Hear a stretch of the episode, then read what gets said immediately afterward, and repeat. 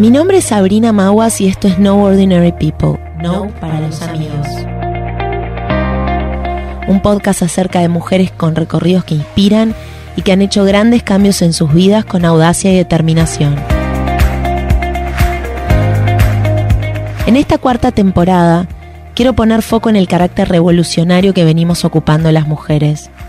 Si bien es algo que ya estaba presente en cada historia de aquellas que pasaron por Nope, negar que el feminismo es uno de los mayores actores políticos de este siglo no tendría sentido.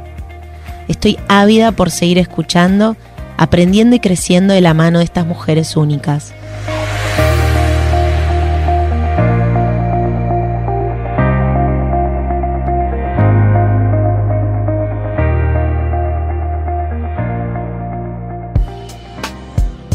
Hoy tengo el placer de hablar con Angie Chevalier. Angie es diseñadora, formadora de empresas y cofundadora de las marcas I Not Dead y Them. Con más de 20 años en la industria, recientemente encontró disfrute en el mundo de la consultoría y la enseñanza, impartiendo cursos vinculados a las tendencias, el diseño, la música y el arte.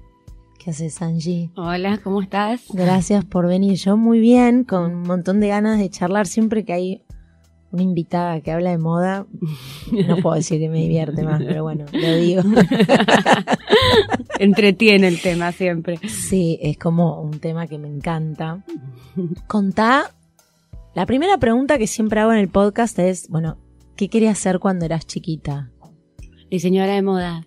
Bien. Impresionante. Así, de una, De no lo dudaste. A los 10 años ya sabía, pero aparte yo siempre digo, era a los 10 años, en los 80, que Sí, la sí, que moda no, no, era, era. lo de hoy. Hoy todas quieren ser diseñadoras de moda. O No modelos. O, mode- o algo jugadores con- de fútbol. o jugadores- estos son los rubros. Claro. Algo eh, que tenga que ver con eso.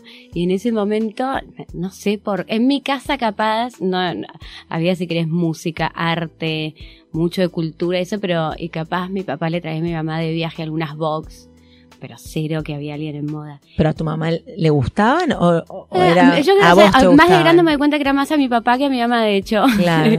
este, no la moda en sí, pero como el estilo. y El yo. diseño. El diseño, la decoración. Y ¿Tus mi papás qué hacían? no, mi papá es economista y mi mamá, eh, mi mamá hizo, de- estudió bellas artes, letras, este, eh, trabajó bastante en decoración también, como que había. Había eso. como una cosa muy esteta en, en Sí, la pero familia. no, no moda puntualmente. Este, pero sí, de muy chica y le pregunté a mi mamá, mamá, ¿existe trabajar de, de diseñador de moda? No sé qué le habrá dicho, pero me lo acuerdo perfecto. Me dijo, Mira, sí, como Karl Lagerfeld. Y yo dije, ah, buenísimo. Entonces existe la carrera como... está bien, y tu mamá ya tenía un referente ahí, te puso como bien arriba. Carla en ese momento ya estaba en Chanel. Eh, ¿O sí, no? seguramente, Sí, sí, seguramente. seguramente. ya estaba en Chanel. ¿Y? ¿Y, y cómo lo fuiste como, qué estudiaste después? ¿Ya como arrancaste entonces pensando, bueno, me voy preparando para eso? Sí, sí, en el colegio, eh, ya te digo que era, o sea, era la única que iba a estudiar moda, ¿no? Como ahora no me quiero imaginar lo que son los colegios. No. Y justo la UBA, ya de- no es que recién empezaba, pero habrá tenido seis años, una cosa así. Y yo tenía como un- el peso capaz más académico y estudiar moda. Era como que Era poquito. Sí, era poco, entonces yo me inventaba que iba a estudiar sociología, economía y, Y moda. y moda, pero que bueno, que por lo menos esté en la UBA significaba que como que tenía el apoyo de es una carrera. Y Tenía el sello. el sello. Y nada, y empecé en la UBA igual, dejé, hice el ciclo básico y claro, casi no había gente de, de moda, era muy arquitectura en general y yo yo ya sabía, o sea, no sé qué estaba, yo quería ir a hablar de Kate Moss y Claro. ver box y estar en Y moda. tener un blog. y todavía no había internet. no había internet apenitas. Y no, bueno, y después me cambié de facultad acá en Buenos Aires y estudié tres años acá y después me fui un año a Londres a San Martins, que era, es Es. mega, pero en ese momento aparte era cuando se recibían y estaban todos, ¿no? Que era, recién se había ido Marc Jacobs o, o no? No, era, era el momento, esto era los 90, bueno, todo esto mitad de los 90, Sí. y era el momento que en la moda estaban como explotando estos diseñadores, Stella McCartney, John Galliano, Claro, y el otro Alexander McQueen, y los habían puesto a todos ellos como directores creativos de mega casas francesas, como Claro. Chloé o Dior o Givenchy, y, y todos ellos habían estudiado en San Martín, y ese era mi Sí, momento. sí, era estabas en la meca. Entonces yo dije, por favor, necesito ir ahí. Pero espera, ¿acá dónde habías estudiado? Estudié en una UP? facultad No. que nunca la decimos, nos, nos había parecido muy mala, eh, pero que ya ni existe. Entonces decíamos, no la quiero ni decir.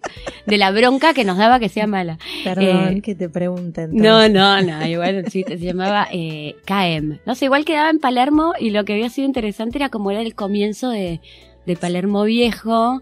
Claro, de que algo estaba pasando. Algo estaba pasando, como el, aparecía como el diseño de autor.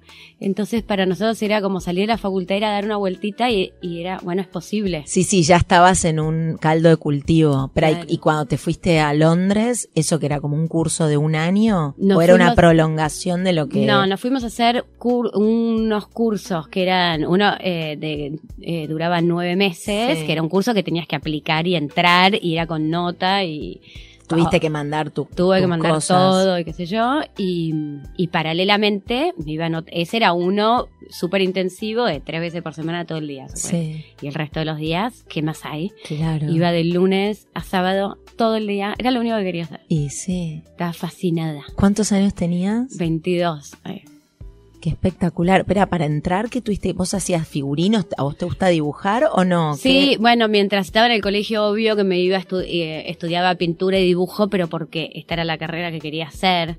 Hoy no necesitan, igual los chicos, igual- me- a mí me parece interesante, Sí. nada, ir aprendiendo todo, lo que tenga que ver un poco con las artes para el diseño, pero sí dibujaba. Y presenté, no sé, presenté una colección que está inspirada en, en el rock chabón de los 90, porque aparte a mí me gustaba todo eso. Este, iba a ver a los redondos a todos lados, no sé. Y lo tuviste que explicar aparte, porque era una Sí, cosa no súper local, nada. claro. Súper local, pero me divertía como el rock y la moda. Y seguro que a ellos también les divirtió Y eso. algo porque, de eso. ¿no? Algo que valoran ahí me parece es como justamente lo no masivo, que vos Claro. seas vos mismo. Totalmente, pero bueno. Misma. Y ahí lo eh, mandé eso y bueno, y nada, me fui con eh, dos amigas que estudiaban conmigo en la facultad acá, que ya nos conocíamos de antes. Sí, de esa facultad que no, no prosperó. De la facultad que la hicimos, Sí. pero bueno, no, no, no, no, no, no. O sea, la biblioteca tenía revista Hola y para mí como Claro. no, contaba. Era triste. ¿no? y llegué a San Martín y la biblioteca y de repente había gente que hablaba de Kate Moss, o sea, no Sí, sé, yo sí, digo Kate claro, Moss porque bueno, era como era- muy fan, ¿no? Claro. Este, Y era lo, lo que pasaba en ese momento, además. Era como. Sí. No sé hoy con qué sería como comparable, porque ya no hay una, ¿no? Y, y las redes y todo hace que todos, que, que además las tengas tan cerca, ¿no? Sea, nada que ver ahora. Nada que ver. Nada que ver. Y aparte es como que todo tiene un poco que ver, como la moda con la música. Es como, viste, está muy, eh, no sé, cualquier eh, cantante, no sé, Dualipa puede saber de moda y, se- y su mejor amigo es Jacquemus. Sí, sí. Antes era como que la moda era más de nicho, era el que se dedicaba a la moda. El y hacía ropa, punto. Sí, y hacía ropa, no sé, es un poco de todo y no sé qué. Y, y el resto no, no, no, hablaba, te vivas, te vestías, pero no es que ¿Y cuándo empezó para vos eso como a mutar? ¿Fue con, con Versace, ponele o no? ¿Cuándo identificás vos No. que empezó a haber esa... Para mí con el comienzo de internet y lo viví mucho después de eso, eh, es que hacemos con mi amiga, luego Sí. es mi socia, que hacemos I Not Dead, este, muy de poquito, y eso fue el principio de los 2000.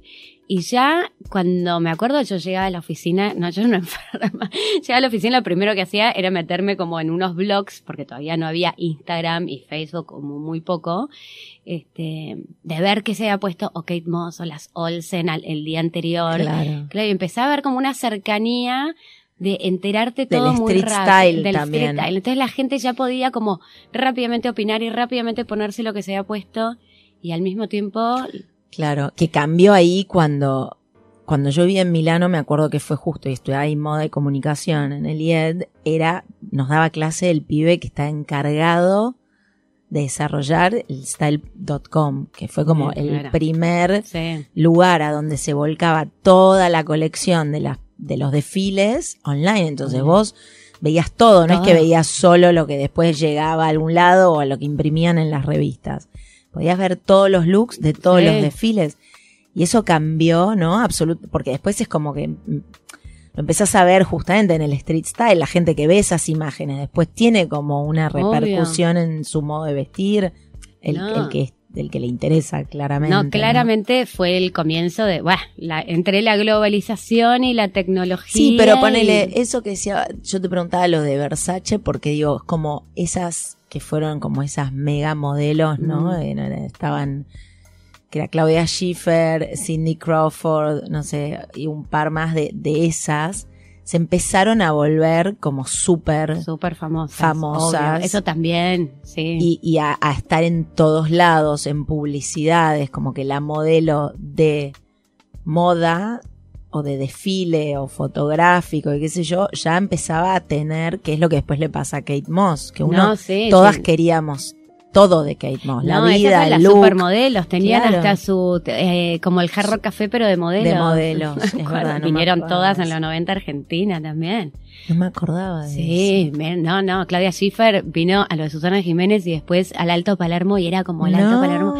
Y después desfilaron todas en las escalinatas y yo me fui, porque vino ¿En dónde? Kate. ¿En la, ¿En la Universidad de Derecho? ¿En Sí. dónde? ¿En qué escalinata? En la de Universidad de Derecho, y yo me fui y me hice toda una cola de tres cuadras para verla a Kate Moss. Eras muy fan. No, no, sola, Sos- porque no tenía ni ¿Seguís siendo muy fan? de Ahora Kate. Sí, lo que como- pasa es que ahora ya no la, sí, obvio, me encanta en general, pero este, pero bueno, qué sé, qué sé yo, como todo, ya, ya, ya estoy más grande, no ya la comprendes. La ves de igual a igual. obra, Puedo hacer un Sí. seminario entero. no, no. Bueno, espera, rebobinemos para ir cronológicamente dentro de lo posible. Te fuiste a San Martín Sí. y ahí volviste inmediatamente después de esos nueve meses. Volví, estuvimos un año, que hicimos de todo, y una de las cosas que hicimos súper interesantes cuando habíamos terminado ya esos nueve meses, hicimos tres meses como de, de print y textiles y estampas que no Qué lindo. y no sabíamos nada, y allá era como con todas las máquinas y todo, y para nosotros fue como, ah, la pólvora, esto no sabe nadie. Pensamos mucho que llegar a Argentina en vez de quedarnos en Londres. Claro. Como que a mí me, mi papá me decía, ¿por qué no te quedas acá? Y yo, no, no, no, no, yo me vuelvo, o sea, Querías como llevar lo nuevo y hacer cada uno con ser su pionera. Sí, co- cada uno con su personalidad, capaz uno está más para pelearla, es un lugar súper mega competitivo y yo sentía que ni me lo planteaba, como volver a Argentina había de todo para hacer. Como sabía que la podía romper, o sea, lo que veía, yo decía, no, llevo todo esto como entre la onda y, ¿Y? Y ahí volviste. No, y volvimos y bueno, yo había hecho, había trabajado con el diseñador Laurencio Dot un año pasante, obvio, me traté en mi último año de facultad Sí. y cuando volvimos lo fui a ver como si fuese mi mejor amigo. Claro. A contarle toda mi experiencia en Londres y qué sé yo. Y el tipo estaba como, ah, esta chica, antes ni me miraba. Y estaba como, esta chica entiende. ¿Y por qué no te venís con tus socios y me muestran qué hacen? Y ahí le dije, no, él somos socios. Y vayamos Claro. a mostrarle. Y ahí empezamos, le hicimos una colección de estampas. Él te dijo, venite con tus socios. La llamé le dije, somos socios. Somos socios. Era obvio que íbamos a hacer algo juntas porque mientras estudiábamos juntas en Londres ya pensábamos, che, cuando volvemos hacemos tal cosa y tal cosa y tal cosa. Y nos dedicamos un año a hacer estampas y se lo fuimos ofreciendo a todas las marcas, a Jazmín, a María Cher, que todas, o sea, Jazmín había empezado hace unos años, Jazmín Chevar, Sí. María recién tenía un localcito. Este, Y así nosotros también fuimos conociendo. Yo no conocía nada. O de sea, la que se dedicaron inicialmente a la estampa. a la estampa. Y Y, todos ustedes nos agarraban. todo, y claro, porque era nuevo. Lo que era lo nuevo, era el diseño, era la tecnología. O sea, ¿pudiste traer algo de la tecnología o lo aplicaste como Fuimos, podías buscamos acá? en páginas amarillas, porque imagínate, Claro. no había Google, donde hay una estampería y tampoco sabíamos tanto. Era un poco la onda, yo creo. Como íbamos a una carpeta con cosas que habíamos hecho nosotros y ya nos entendían a nosotros, después hacíamos cualquier cosa, me pedías un- algo y lo hacía. Pero yo creo que había como, a estas chicas se entienden de moda. Y entonces era un poco tenernos cerca. E- Era la sensación, porque estamperías, obvio que había. Capaz no había tanta gente que se dedicaba Sí, a sí, y diseñar que entendiera exactamente la, qué, qué estampar. que estampar y era a Jazmín, me acuerdo que era, le hicimos de todo, aparte era como, me encantaba. Y era parte también muy del ADN, fue siendo, ¿no? De Jazmín, el tema de las estampas. Re, re. Mira. Y así que nada, y eso fue el comienzo, y ahí nos juntamos unos pesitos y, y nos hicimos una primera colección nuestra. que se llamaba eh, Noel Romero, Angie Chevalier, prendas estampadas. un horror.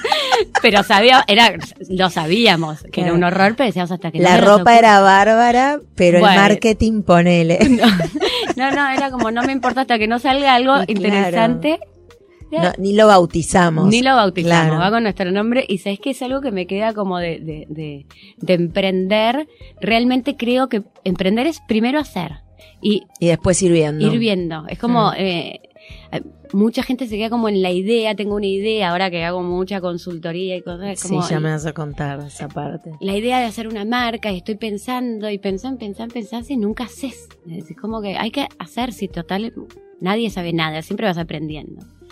Y bueno, hicimos esa colección que la miro hoy y es lo que sigo haciendo, lo que hice siempre en Aino Tendemen, lo que me sigue gustando. Totalmente tu, ADN. Mal, impresionante. ¿Qué eran? Era como arte, rock, amigos, este, todos colaborando como... Nosotros era, siempre nos gustó la parte social y en Aino siempre hacíamos la fiesta de la fiesta y cuando terminaba la fiesta el after de la fiesta, del no sé qué. Y ya ese primer desfile, yo decía, si invito a mis amigas, hay 15 personas, ¿a quién le importa? Y entonces, fiesta. Hay un desfile, invité como, eh, las hacía desfilar a todas amigas de distintos grupos para que me traigan a sus grupos y después había fiesta. Entonces, no sé, que había 300 personas en San Telmo que vino Jazmín Chevar, ya estaba tipo, temblaba. Foto, foto, obvio. Este, y eso después lo que hice siempre, como que un lugar y que nada, medio como armar tribu, ¿viste? ¿A quién invitás? Y que haya Y después todos querían estar además, porque eso va generando que... Sí, después el segundo desfile era el doble de gente, no sé qué era, y, medio, nada, la primera colección que se había llamado Now I Love an Argentinian Girl, medio como que volvíamos a Londres y era un tema de sumo, de Heroin, de la banda de rock, y tenía todas estampas, era como una mezcla de Klimt, el artista, más estrellitas y rosa fluo y amarillo y frases, y es lo que me pasé haciendo, mucha estampa, arte, rock, moda. ¿Qué año era eso? 2001. En el caos. Caos, claro, absoluto. En el Acá caos era de la Rúa se iba en un helicóptero. Sí, fue tipo, ponerle que te encima noviembre 2001 y yo haciendo ropa. O sea, post 11 de septiembre. No, claro, post 11 de septiembre, perfecto. Y después, y el caos, ya me acuerdo que trabajar con marcas de ropa, yo imagínate, no entendía nada y ya me tiraban unos cheques, la gente se escondía para ni pagarte, lograr un pago era, no sé. ¿Y, ustedes solas hacían eso? O, en ese momento te diste cuenta, poner, se lanzaron a emprender, como decís vos, bueno, arrancamos. ¿Cuándo se dieron cuenta, bueno, necesitamos a alguien que nos ayude con los números o no? No, mucho más adelante. Hippies, varios, varios años de hippismo. años de hippismo, de uno más uno en un papel, no sé ni qué. Pero las dos iban más o menos bien, o por ahí una se complementaba con la otra, o las dos colgadas. Las dos colgadas. Bárbaro. no, no, no, no, no. Muy, el, el perfil, con, no, no, no, no, eh, creativo. Claro. Creativo. Si yo ahora me la paso haciendo también mucho curso que tiene que ver con la creatividad y el negocio, porque a mí me costó mucho eso. Claro, que siento que es lo que le cuesta a todo el mundo, yo incluida, como no, uno por ahí es volado y surgen mil ideas y esto que vos decís, bueno, me lanzo a hacerlas, pero después en un punto hay que ver si, si es viable, ¿no? O bueno, hacelas, pero en algún momento tiene que empezar a dar. Tiene que empezar a dar sí o Sí, se termina, se termina si no. Cuando se empieza a volver real el tema, porque hasta ese momento era vendo, lo vendía todo porque qué sé yo estaba bueno y amigas y entonces ese no no era el punto. Pero cuando esto empieza a ser el punto es que después vos le tenías que pagar al que te imprimía y todo. el que, claro, es una cadena. No, cuando empieza a ser grande ya empezás a manejar otros números. A ella obviamente ya teníamos eh, ayuda. Ayuda. Este, pero al principio primero que no te financiás, pagás con lo que tenés. Entonces la rueda no es tan complicada financieramente, no te metiste todavía en... No le debes a nadie. No le debes a nadie. Este, el temita de crecer, ahí tenés que estar muy afilado y esto después uno se da dando cuenta, como el negocio de la moda es súper, es un negocio financiero.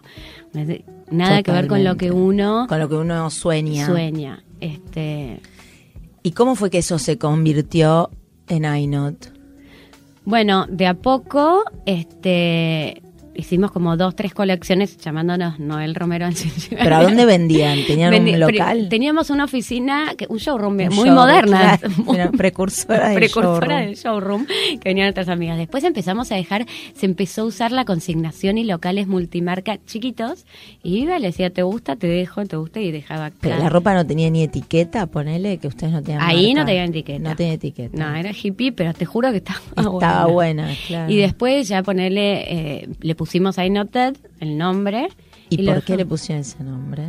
Va, delirio. No, era como eh, un eh, como un nombre que no que quiera decir algo que no sea solo una palabra y, y era un poco este nada lo primero que se nos vino se me- yo me acordaba cuando era chica el Luca Not Dead que había en la calle de, de, de Luca el Luca Prodan. Luca Prodan. cantante de sumo. Qué sé yo en los 90 yo miraba a Luca Not Dead que viene del punk Not Dead que yo no tenía ni idea igual y empezamos tipo Luca Not Dead como algo que y ahí empezamos a tirar nombres y no nada como no decimos qué quiere decir pero empezamos a tirar nombres y ay pues, ah punto y y nos pareció graciosísimo Así delirante. delirante, nos pareció gracioso sobre todo.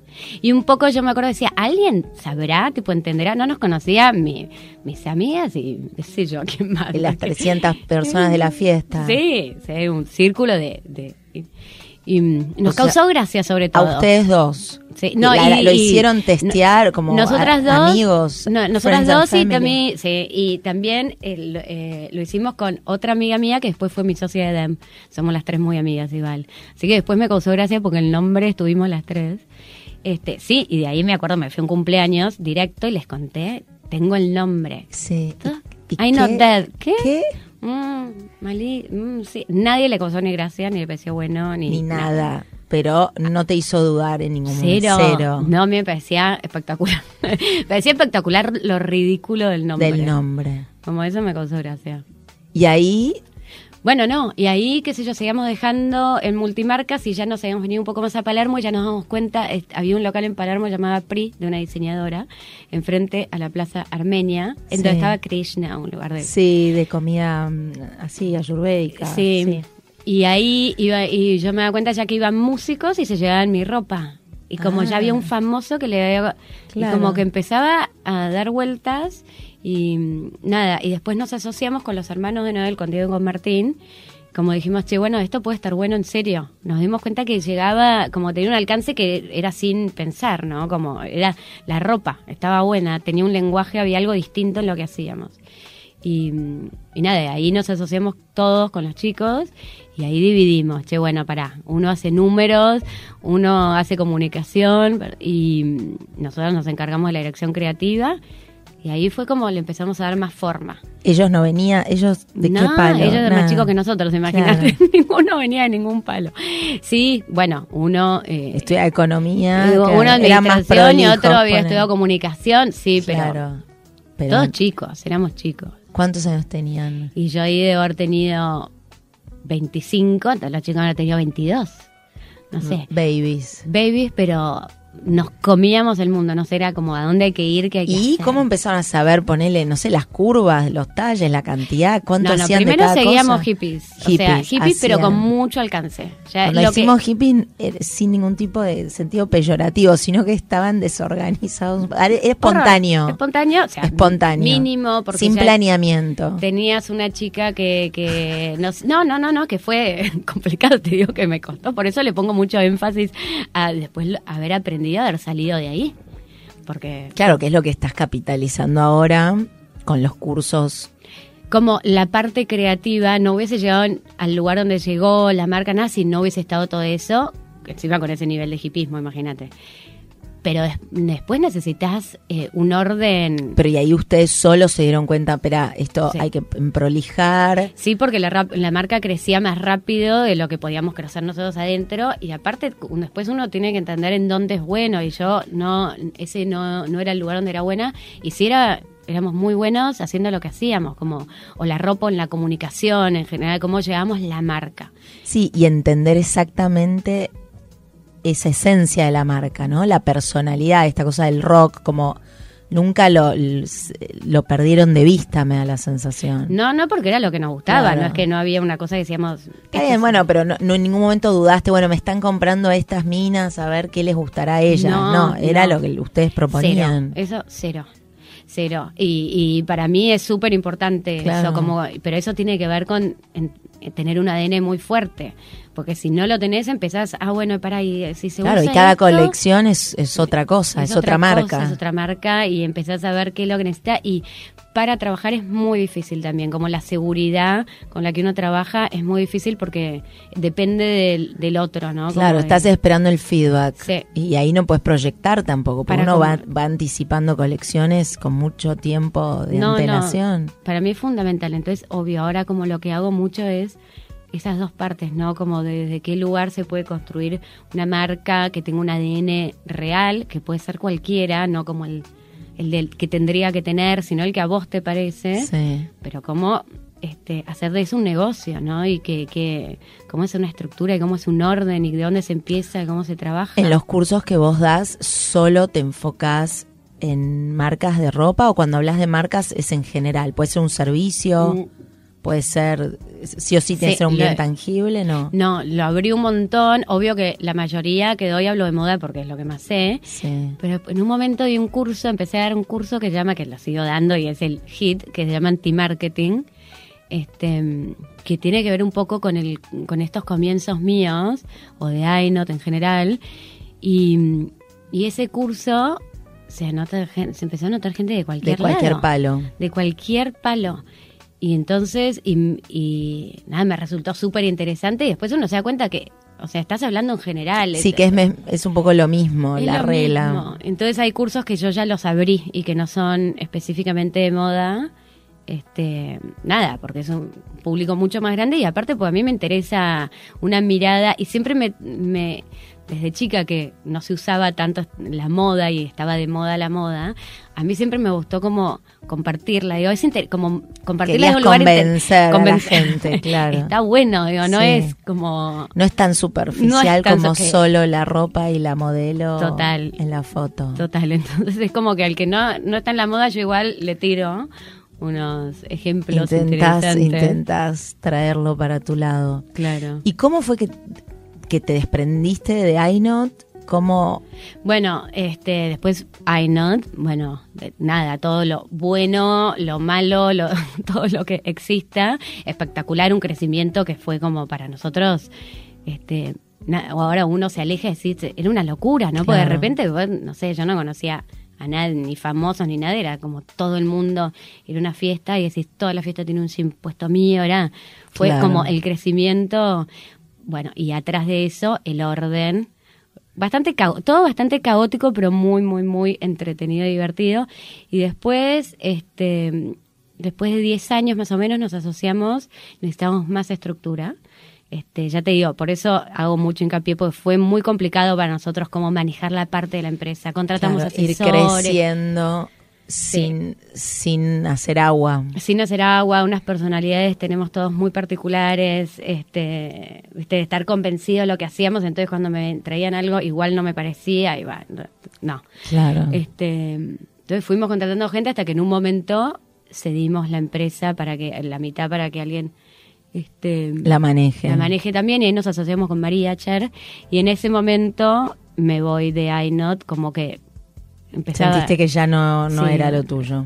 por miles de distintas razones y no no no iba y al, pero bueno particular no porque era como mi hijo Sí, habrá este, sido duro. no durísimo y también que viste no, no me voy de la moda o sea ya mismo estoy armando otra de esta no me bajo Ay, claro. y, y justo volvía Isa, mi socia de DEM, que ya había vivido en Londres siete años y también había estudiado en St. Martins. Y digo, Isa, la misma con la que hicimos el nombre El de. Aina. Y mm, nada, ella volvía dispuesta, bueno, también. Le digo, bueno, yo también quiero arrancar algo. Y empezamos, de- o sea, estuvimos como un año armando la marca y ahí empezamos a hacer DEM. Este, nada, de vuelta, la misma energía, distinto, pues yo ya estaba era, era 30s. como un local chiquito en...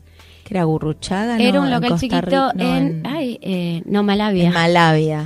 Malavia, como pasamos por varias situaciones, la idea era primero hacer una marca, o sea, yo ya venía Sí, ah, sí, hacer bueno, una marca claro. es esto y tenés que hacer esto y el shopping y, y la inversión, o sea, la inversión necesaria para hacer ese tamaño de marca no la teníamos nosotros solos. Este, entonces en un principio salimos a buscar inversor y nos pasamos un tiempo hasta que nos dimos cuenta que no iba Que había que hacer. que había que hacer, digo todo esto también para la gente que está en esa, ¿no? Un poco, y es como, ah, ¿qué- ¿por qué necesitas un inversor? ¿Necesitas plata para crecer o necesitas para armar la- una marca o qué, necesitas qué, de dónde crees que te aporten? Y yo me da cuenta que no, conseguíamos plata y nada más. Y yo necesitaba siempre como el apoyo de estructura y de management de compañía que a mí Era esa la parte, me- que te faltaba a vos. me excede. Y así que empezamos solos, pero con ese y dijimos, si está bueno, alguien va a venir después. Y mm, nada, y arrancamos, y espectacular, y también como otra, otra marca, este, arrancamos con lo que teníamos nosotros, chiquita, pero cool, era como Sí, había estampas también. seda natural. Yo quería hacer un paso más arriba que iNot, porque bueno, iNot tenía un público más joven, y yo ya también estaba en mis 30 y dije, bueno, man, sea natural.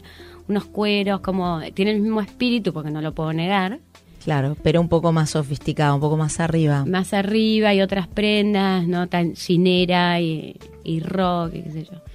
Y, y al cabo del tiempo, en de unos años, nos asociamos también que hay un inversor, que no quiero ahora tan público dar nombres, este, pero grosso, Sí. Que estaba interesado en la marca, y yo dije, no, me está jodiendo. Esto es como me gané la lotería, Claro. no la lotería económica, sino de Sí, sí, de que se fijaron, de, De- que, sí. les, pareció que era un buen negocio, si no, no se acercan aparte. No, y como en general se fija es una buena marca, porque el negocio Sí. es chico como para decir, Claro. che, No, eh, bueno, pero que le ven potencial que a la le ven marca. potencial. Y, y bueno, nada, y ahí era como hacer todo el trayecto este de vuelta, de cómo se hace una marca en Argentina, ¿no? Como una un local tipo flagship en Palermo, y después empecé a hacer Paso el Corta, y después Claro. ir a todo ese recorrido. Estuvimos asociados un año y medio, una cosa así que fue espectacular, porque realmente era como Harvard. Y, y después de vuelta no nos poníamos de acuerdo en qué queríamos. Y yo quería un localcito así raro en no sé dónde, y ellos son de 300 Claro. metros. Y, y decidimos también como, no, no, era mucha la inversión y el camino. Y, y entre todos como, no, No da. No, no, no, porque no, no, no está bueno si no vas a estar opinando lo mismo, es una tortura para todos también. Claro. Tener socios no es fácil. Tiene que Esa es una buena pregunta, porque el tema del emprendimiento, ¿no? Cuando uno emprende solo es mucho más complicado, pero también se me ocurre que encontrar a, a los socios o al socio o a la socia indicada es difícil. re, ¿Vos qué opinás de eso? Re, este, no sé, a mí creativamente con Noel y con Isa, espectacular, pensamos, nos gusta lo mismo, muy fácil y este potencial Fluye. creativamente. Después, este, no, yo creo que cada uno tiene el instinto, ¿viste? Tenés que saber, no tenés que eh, como dejarte Convencer. convencer porque sí. entonces generalmente cuando el, cuando el inversor trae capital es como ay entonces puedo tener un local y puedo tener no sé qué todo Claro, lo que lleva Eso es muy tentador. Tenés que ver a la persona. Si vas a opinar lo mismo no, mires la plata y si que tampoco es fácil porque a mí me ha pasado sí buenísimo y después te das cuenta que no. Hoy por ejemplo me decís si tengo ganas de hacer sola. Este Bueno, pero hoy estás como mucho más capacitada, ponele todo ese lado que vos decís que te cuesta, me imagino que has Total. ido aprendiendo a lo largo del- de los años y ahora que das estas clases, ¿no? Eso te debe haber servido a vos también, ¿o no? Como para porque para mí- esquematizar todo lo que...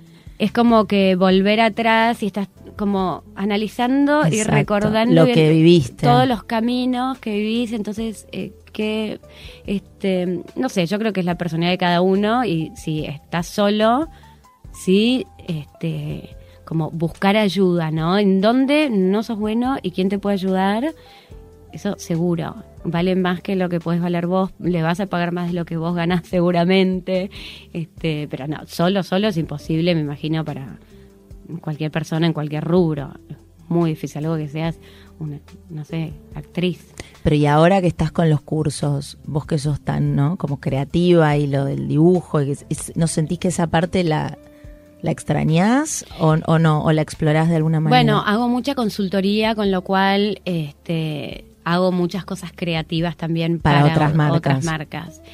Eh, sí, siempre estoy tentada Me pasa que este ahora que estoy en la parte de servicio, porque doy servicio, es otro rubro. Digo, para los que dan servicios y para los que, digo, otro rubro es otra historia. Para los que producimos, donde uno tiene que invertir, producir, pasarse meses y después salir a vender y después ver cómo recupera es, es otra historia y lo que ni hablar lo que significa producir en Argentina etcétera pero igual creo que para todos para todo el mundo que un servicio que sí es un ciclo mucho más largo que el del servicio.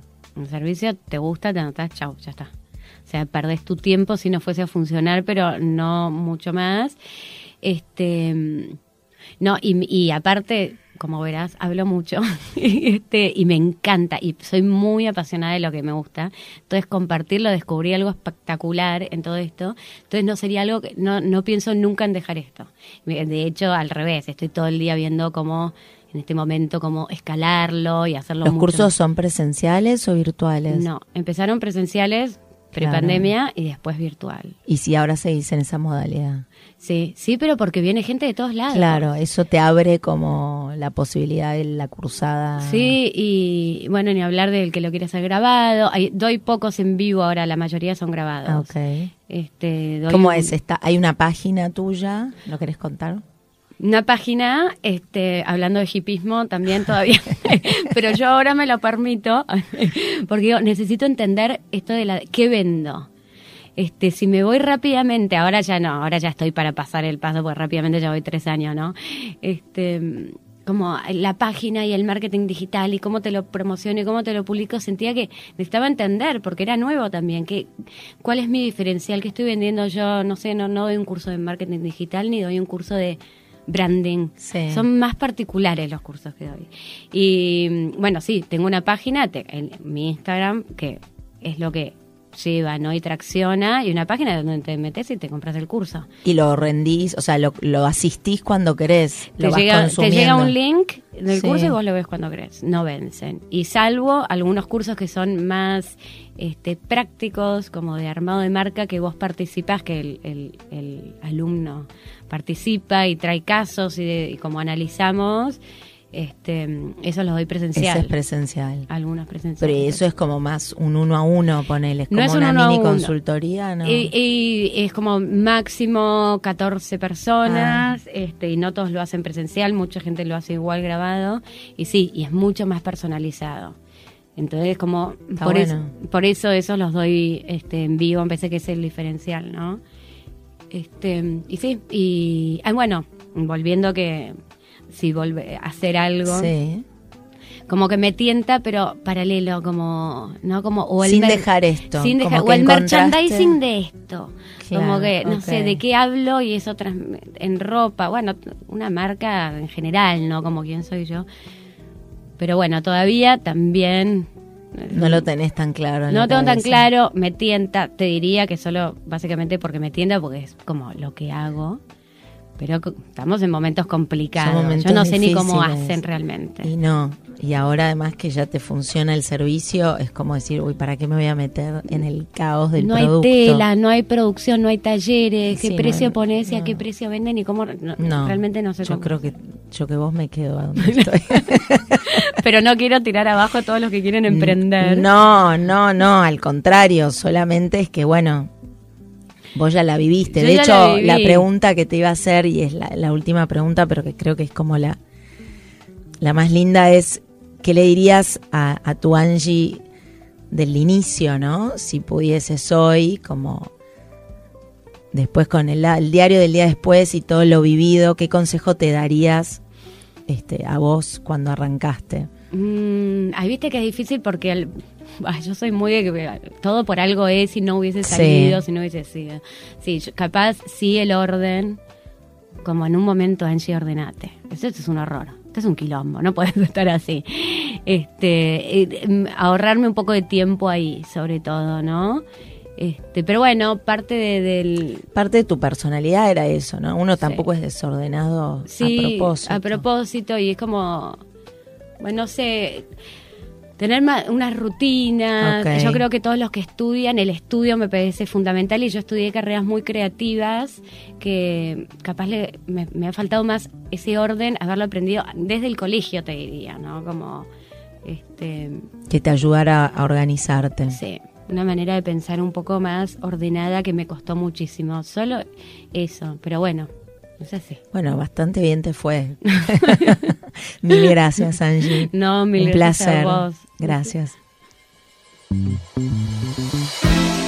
Si te gustó el episodio de hoy, por favor suscríbete en Apple Podcast o Spotify o en donde sea que escuches tus podcasts. No te olvides de calificarnos y, por qué no, hacer un review. Soy Sabrina Maguas y estuviste escuchando No Ordinary People.